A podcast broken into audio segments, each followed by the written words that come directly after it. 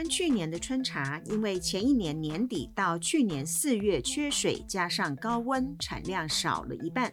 澎湖的渔民去年的小卷跟石具章鱼的渔获量大减。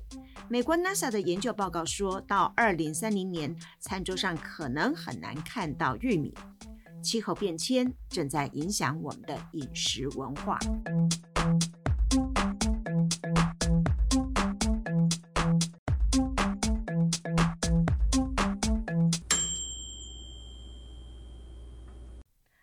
收听地球循环杯，地球稍缓慢的朋友们，大家好，我是杨顺美。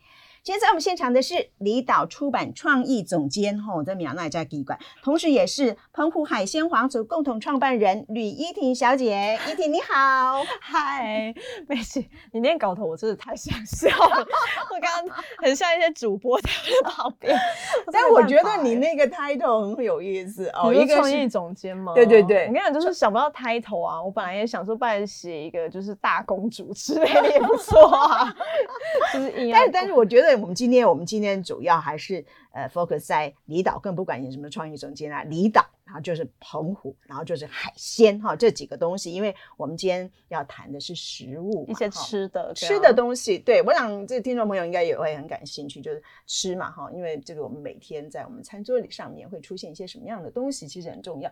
可是我首先想要跟那个听众朋友，还要跟那个依婷分享一个我啊，四月份就是地球日的时候，我去参加一个非常有意思的一个研讨会，叫做“土壤与生态平衡”。听起来很硬，很酷哎、还蛮酷的。那个名称听起来很硬，对不对？对，听起来很硬。但是我即使我如果光看这个名称，我是不会去参加的。但是我看了他们细项的东西，因为他会去讨论关于啊一些呃作物，比方说像茶叶哦，哦它的会影响气候变迁对茶叶有些什么样影响啊？哦，那他们也讨论一些原住民的这个啊、哦、种植的东西。那我想跟大家分享，就是茶叶在气候变迁里头会有些什么样影响？那我们刚刚在这个一开始呢，谈到说啊，茶叶因为这个啊高温啊缺水呢，就减量啊减量然后少了一半。那原因就是因为茶叶本身它其实刚开始是在中国那种云南、四川那一带，嗯嗯嗯，那就是比较呃温度比较呃温暖呐、啊，然后潮湿啊这些地方。那所以呢，茶树其实最适合生长的这个年均温是十八到二十五度啊，所以它在十度左右到三十度左右也能够生长呢，也可以承受到三十五度的这个高温。可是超过之后呢，它的叶子就会哦枯萎啊掉落。所以为什么台湾？今年就是年初的时候，那春茶少量，就因为高温哦。嗯、那另外一个是雨量，雨量对茶树也是很重要的，因为呢，这个茶树需要持续的水源来进行光合作用跟其他的生理作用哦。那透过这个呃水分，茶树才能够从土壤里头吸收养分哦。好了，那我们就讲到说，除了这个啊、呃，它的水分呐、啊、阳光哦，啊、呃，是它生长的。生长的必要条件，可是我们大家会关心的是说，少量之后那品质会不会影响？哦，真的、哦，对，会不会影响？那我就他那个报告里头真的很专业哦，因为他有中研院的报告，还有台大那个景观学系的一些呃老师所做的研究，就发现说呢，茶树呢，它有一所谓的次级代谢物，这些次级代谢物就是呃儿茶素。嗯，我们刚才讲说儿茶素有那种防防癌的功能嘛，对不对啊？是养生用的。那你其实它里头还有这个茶氨酸跟咖啡因。我说为什么喝了茶容易睡不着觉哈？因为它有咖啡因的作用。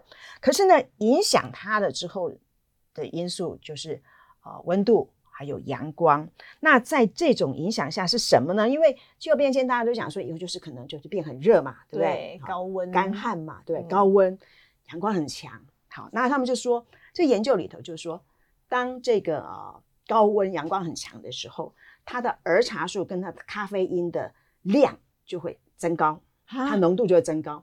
真的啊？对，就茶喝了就会更难睡。哎，这还这就算了，因为儿茶素跟咖啡因这两个的口感是苦的。哦，也就是说茶叶会变得很难喝，比较难喝，会比较难喝，对，会比较难喝。对，那如果说是那个天气比较潮湿，然后光照不是那么多的时候，还特别是如果是像在云雾，你看我们不是有那种云雾茶嘛，哈，像云雾的话，那它的那个茶氨酸就会增加，但是它的那个儿茶素跟咖啡因就会减少。所以它的口感就会比较舒，就比较那种清爽的，会有特殊的香味。嗯、所以呢，哎，这就很难。嗯、有的人想说，我要防癌，我需要很多儿茶素，给我大量儿茶素。对，那所以就是绿茶呀，绿茶就儿茶素含量比较多，多可是它喝起来就是说会比较苦，所以你吃到比较苦的茶叶，哦、那你就安慰自己哈，它儿茶素比较多吧。嗯，对，可能是这样。但是气候变迁下会影响，就是这种情况。那如果要维持原本的啊茶树的风味，那么种茶的人就要怎么办呢？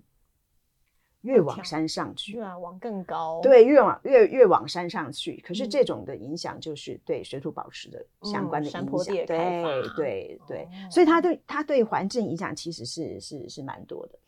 那另外一个。不是在呃这次会议里头，而是我想说，你大概有看到，就是很多人要喝咖啡，嗯，对，但是大家都都有看相关的报道，就是说啊，咖啡豆哦，嗯、会因为气候变迁，到二零五零年的时候，现有的产地可能都一半不能不能够种植了，因为它不适合它的温度哦，还有湿度相关的，所以大家又是越往山上去哦，那而且就是说那个啊、呃，咖啡豆它必须要呃。海拔比较高，温度比较低，那它会生长比较慢。生长比较慢的时候，它的味道就是那个香醇的那个味道就会越浓。那如果说你因为气候变迁影响的话，那么它的生长就比较快啊，对，它不会慢慢长，然后很快就长了，很快就长的时候，它原本有的香醇的味道就没有了。对，哦、对，所以这个其实是影响很大，影响很大。我想很喜欢喝咖啡的人就会慢慢觉得说，现在你买咖啡豆，第一个它越来越贵，因为真的对产量越来越少嘛。今年就变得很贵了。对我，我我记得我以前买一磅的时候啊，一磅我大概两百多块钱，我可以买到一磅，两百九十块钱左右可以买到一磅，就普通的，当然不是买那种顶级的哦，普通一般人喝的哦。但是慢慢你就发现，现在都要三四百块钱以上，你才买得到普通的一磅。那你更不要讲那些高价位的，真的，嗯嗯，这很可怕哎、欸。对对，所以气候变迁在影响的是那种这些产品。那但是我觉得它。除了影响这些作物之外，它还影响他们种植的方式嘛，对不对？对，因为它可能要去找合适的地方，那这就会越往高山去，哦，那越往本来有森林的地方。嗯、那在美国的一些研究报告里头，就看到出来说，诶，咖啡呢正在以惊人的速度造成森林砍伐，每天有多达十个纽约中央公园那么大在消消失。那这什么？就三十四平方公里的森林。每天呢消失这样一个，那其实是很可怕的。嗯、它对于呃我们在谈那个环境保育里头就会很大的影响啊。好，这是我们谈到在这个呃。生态里头谈到在陆地上这些东西作物的影响，当然你就说其他作物，比方说玉米啊那些东西，其实大家很早就知道为什么这东西呃越来越贵哈，嗯、还有小麦也越来越贵，真的都是因为生长的地方啊不太适合了，然后或者是产量就减少了，就越来越贵。可是我们今天想谈另外一个是占了全球生物大概有百分之八十的，就是海洋、嗯、哦海洋这个地方，所以这也是为什么今天我们找这个。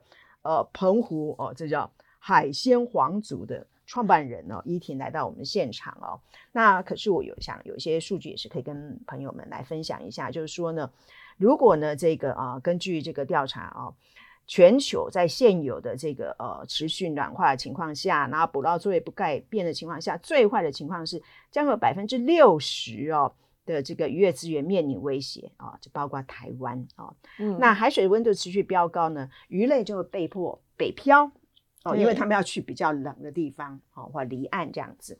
那台湾啊，像一样的情况，呃，台湾不是一样的情况，应该说台湾情况是更严重，嗯、因为台湾的这个整体的温度，全球现在增温大概一点一度，台湾有将近两度。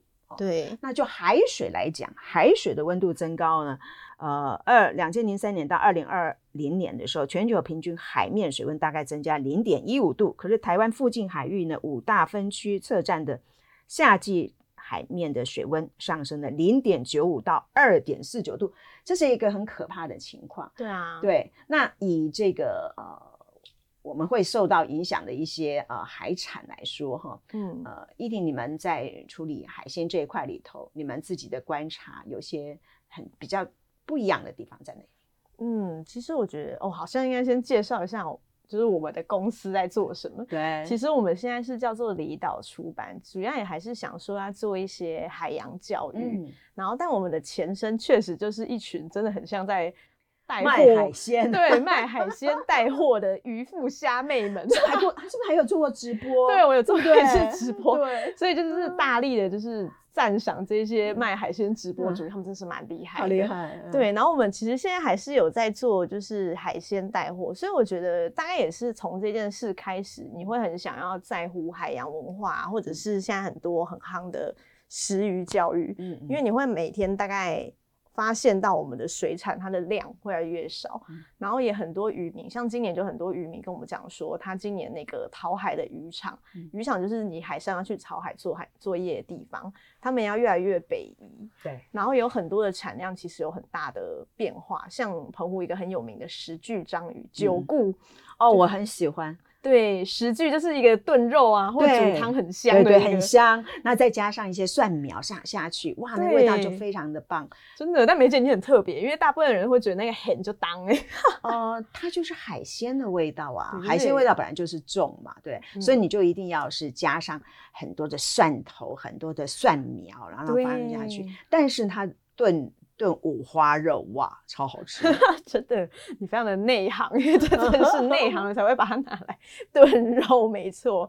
然后今年大概因为这一些小管啊、石具等等，它其实大概就是一个春夏季节会出现的海产。嗯、然后今年石具就基本上是买不到，对，就真的市场上就真的没有。然后淘海出去也都找不到，所以它的价格就非常非常的贵。嗯，然后我觉得就是这件事情其实。因为我们常常讲说，就是食物它就是从海上到桌上，或者是从农田到桌上，嗯、所以做诶、欸、海上跟农田其实都是受到气候变迁非常影响，跟现在会很直接的一个地方，所以其实餐桌上就会有很剧烈的波动。这是一个很可怕的事情，你知道吗？因为像像我女儿在在伦敦，嗯、她最她最大的痛苦就是她觉得伦敦人都不太吃海鲜了。为什么？因为他们很少啊。哦，对也是啦，对，所以她每次她最想要回台湾的就是要吃海鲜，回来这边来吃爆这样子。对对对 对对对，所以所以她就会对于说，哎，因为因为她。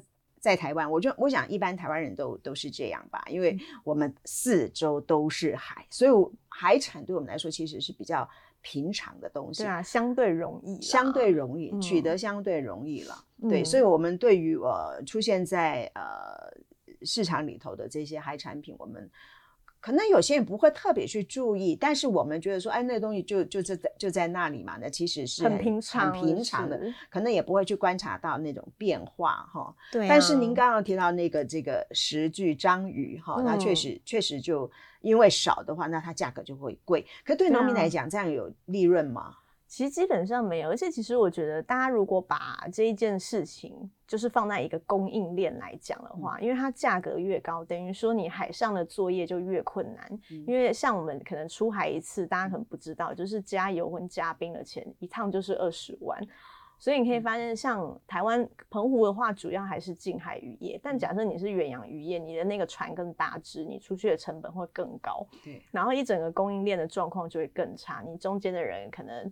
人事成本啊，中介成本啊，大中盘商要抽的东西就会更多，所以其实我觉得它会导致一就会是一整个供应链它的不平等现象会更多。嗯，然后现在其实因为像刚刚有讲到渔场它都慢慢往北移，但其实很多时候南方全球南方反而它应该要因为海产然后有粮食稳定，它可能就会。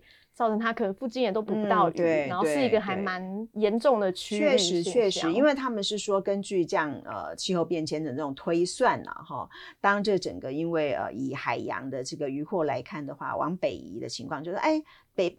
纬度比较高的地方，它可能渔获就增加，是啊、对不对？对对对，可是，在赤道附近的这个渔获就会相对的减少。他们说至少要减少四到六成这样子多。没错，对，所以这个其实是对于在这附近原本可以靠着这个来维持这个哦食物平衡或粮食哦安全的这个东西，它就它就失去了，对不对？哈，这个，对啊、所以这个将来在所谓的这个哦，因为气候变迁导致这些啊受呃。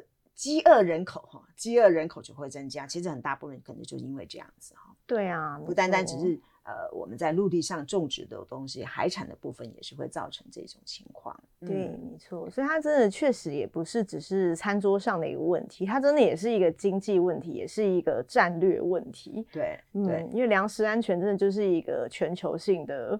战略问题，然后 会导致很多的争端冲突。对，对我我 我自己观察，像去年，去年我的那个，我觉得那个市面上看到的乌鱼就少了很多。哦，真的，乌鱼现在都会很北漂，已经要到日本那边才不到了耶。对，对，没错。嗯、所以像以往在冬天，然后天气冷的时候，我就喜欢煮那个。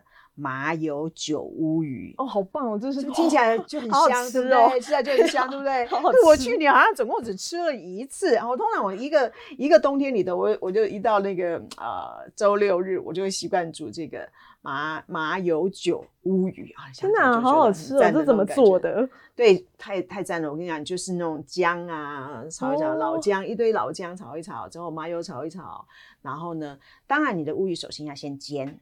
切片煎一煎之后，oh. 再放进那个里面，然后灌进很多很多的那个酒，哇哦，就是那个一个全酒乌鱼，对，米酒，哇，真的超赞，对，这是一个很棒的在，在在这个特别是冬天，你觉得要补冬哈，这种感觉就。天哪，你现在这个晚餐好 super drunk，我觉得 好。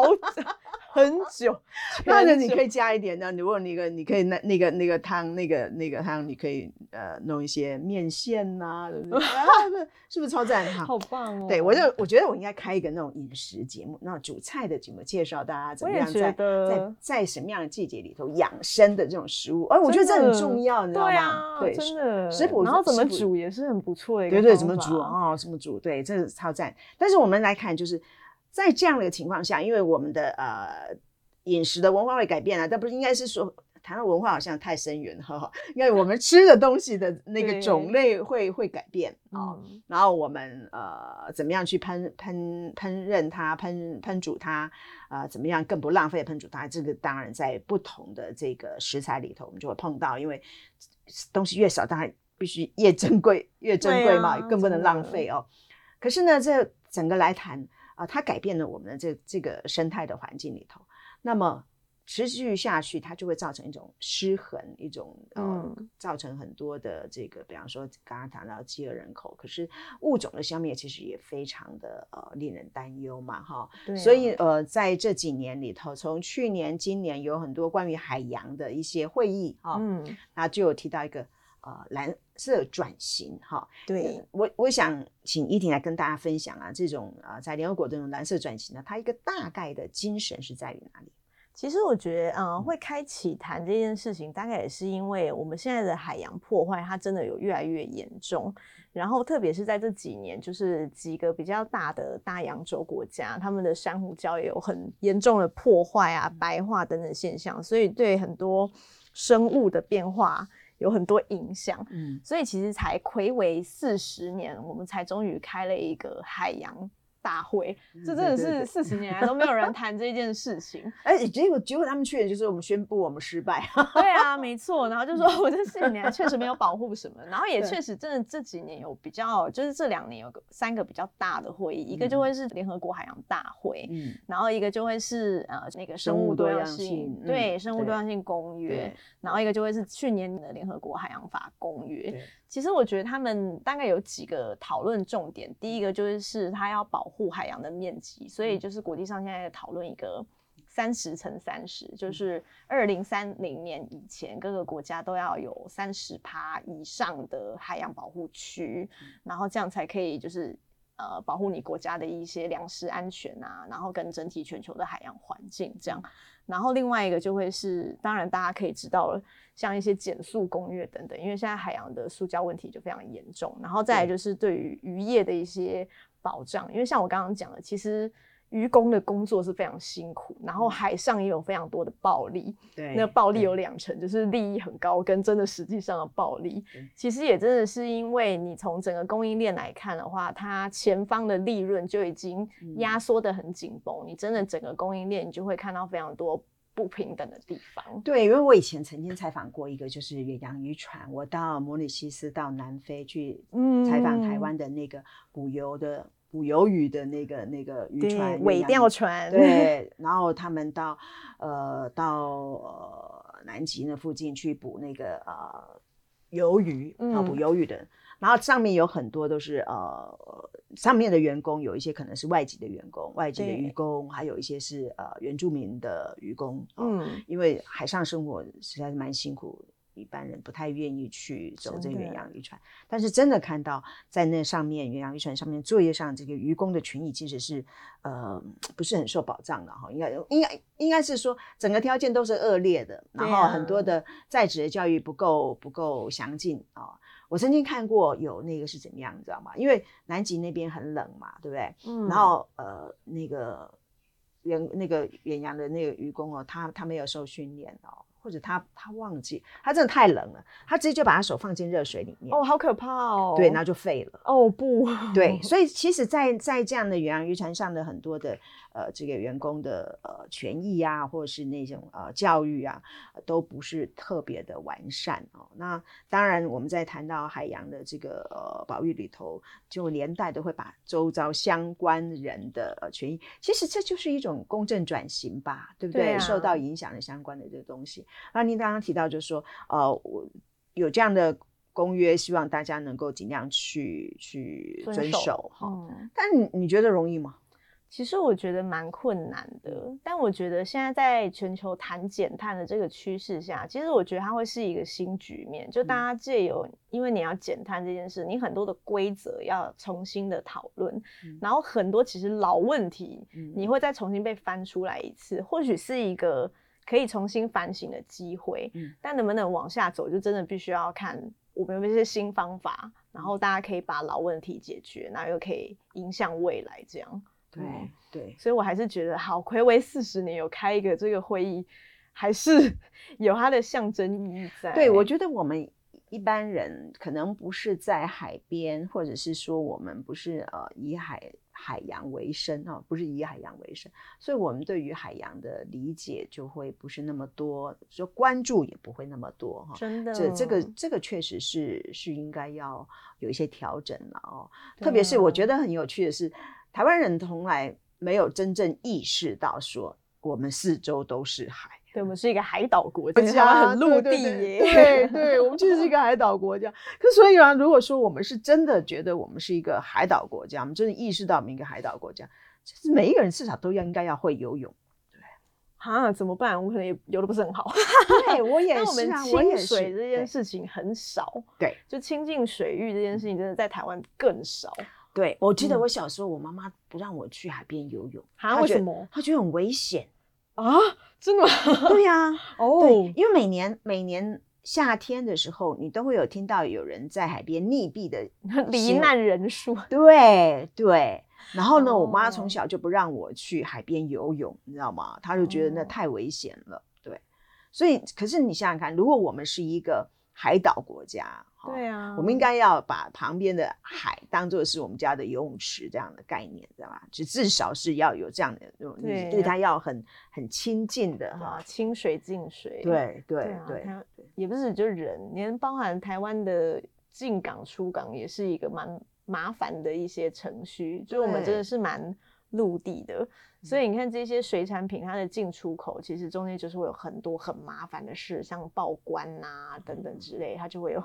整个供应链都很麻烦，那可是他们进来的时候，渔船进来也需要很繁复的过程吗？嗯，也是需要。渔船进来的话，哦、当然上面的人都要有船员证，然后再就是要开仓看一下你的渔获里面有没有一些就是这个季节不应该补的，或者是有没有一些逃跑的人口贩运问题等等之类。对，这季节不应该保的，这确实是需要啦，对不对？因为因为因为保育保育这些。比较幼小的这个也鱼种嘛，对不对？对，但这也是一个有趣的地方，就是台湾的这个管制跟治理，虽然说有这个形式，但实际上做的作为，它可能不一定有那么有效。所以你还是可以看到，现在很多时候，呃，市面上还是买得到海胆。这个季节怎么可以吃海胆？那那是很不 OK 的事。然后这当然也有很多制度面问题，因为我们会。罚卖的人，但不罚买的人，嗯、所以有这个市场在的时候，还是会有人去做这样的生意。然后这也是我们一直很想讲说，就我觉得海鲜不应该是这样，就是它应该要也像稻作物、农作物一样，吃时令跟吃在地。对对，像我最近的最大困难也没有，就是开完公司之后最大的困难就是。超多人在这个冬天的季节问我说：“现在有小管吗？”我想说那个是夏天，然后不然就是夏天的时候再问我说：“现在有土托鱼吗？”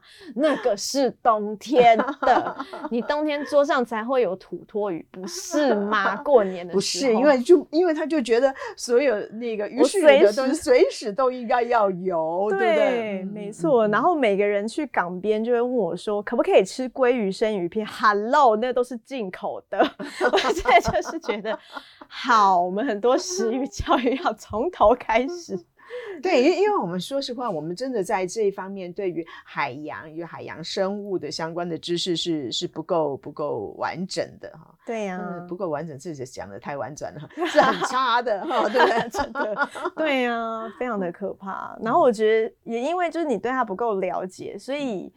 他在因为这个气候变迁影响的事情，你可能到很后来才会后知后觉，嗯、那时候可能就已经也来不及了。嗯嗯，嗯对啊，像刚刚梅姐有讲乌鱼慢慢的减少，确、嗯、实是因为现在乌鱼它那个渔场都一直往北到日本那边，然后像澎湖现在应该是要补土托的季节，因为冬天的时候就是大家都会吃土托鱼嘛。他们也越来越要到日本那边的渔场，你才可以抓到土托鱼。这样会有经济上的那种纠纷吗？嗯？对，也是会有，就是你当然还是会有一些经济海域啊，嗯、或者是你渔船在海上作业的问题。嗯、然后再来就是它也会很影响台湾这边本来的海产水产品供应链的问题。嗯嗯。嗯，所以你看我们现在在市场上啊，哈，真正那种时令的鱼鱼类是些什么？嗯时令的鱼类，现在的话，真的大家如果过年，你真的就是也吃得到乌鱼或者是土托鱼整这种大型鱼类。嗯、但如果你要吃那种头足纲、小管啊，不然就是鱿鱼啊等等，它其实就是夏天这个季节才会有的。然后海胆，它基本上就是真的只有一个月可以吃，就是六月份这样。哦，它是有进补期的。是，嗯嗯是是。但可能就是观光客可能去到一些大渔港地区，你可能很常吃到的，像什么鲑鱼生鱼片等等之类，那其实都是进口的。对，哦，嗯、所以如果我们在市场上，我们去买那种。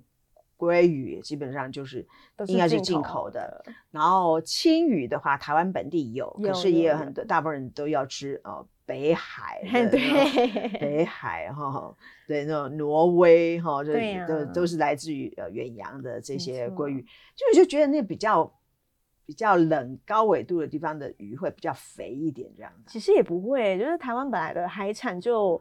表现很好了，嗯，就也非常的好吃。嗯、然后我觉得，因为它大概你吃在地，说实在，它整个供应链它是比较减碳的，嗯，你就真的就是在这个地方自产自销。嗯、是。然后现在确实，虽然说减碳这个东西还比较少把海运跟空运一起算进来，就是它的碳足迹整体路径，但其实国际上的四个比较大的运输集团都已经有非常进步的。他们的宣誓，所以我觉得台湾也确实，你要重新思考一下这一整个就是物流啊，然后买卖商品的这一个供应链，我们怎么样才可以达到比较减碳、比较近邻的一个目标？嗯，是好，所以我们今天在谈到呃食食粮食安全的这个问题，我们比较大的比例着重在谈海产哦，原因是因为其实海洋因为孕育百分之八十的生物嘛哈，所以它原本可以作为对于一些比较呃。发展比较低一点的地方的这个呃民众啊、百姓哦，这些作为这个粮食的这种来源哦，可是呢，当这个气候变迁所导致的这相关的影响的时候呢，可能减减量了、减产了，就造成它粮食上的安全的疑虑，对不对啊？嗯啊，那但另外一个，我们其实我们也约略有提到，就是海洋的保育其实非常重要哈。如果海洋的环境、嗯、呃不够好，那生物也会受影响。比方说那种那种海龟吃了很多的这个垃圾哈，对、啊，这是一个。可是呢，呃，大型鱼吃进去一些呃塑胶，其实也是经常有看到的，嗯、相关的新闻里有看到。所以海洋的环境的保育也是希望呃听众朋友们可以大家一起来做的。嗯、好了，我们现在节目最后。节目最后哈，一定你们要提一个呃气候行动，在我们谈到这个呃食物安全、谈到粮食危机这些部分，嗯，我觉得大家一定要就是吃时令跟吃在地。然后我觉得吃时令跟吃在地，确实可能你很难马上就知道这些知识，但我其实觉得你在市场的时候，你真的多问于一句就会差很多。嗯，就是你多问那个摊商一句，其实那个消费它就可以有很大的改变，因为消费真的是一个非常大的一个气候行动。我觉得第一个可以做的事情。嗯，那你觉得要怎么样问他，他会告诉你？你说这些这些真的啊，这些都会来哎啊，这些都会来啊，这些基本上无为吗？哦，啊你啊，所以他们都会知道，对他们其实基本上都会知道，然后他就一定会讲哦，这个是进口哦，那个不是，你要吃这个季节，那可能是什么什么。对我真的觉得你好像可以开一个就是时令小厨房 哎，对啊，没错。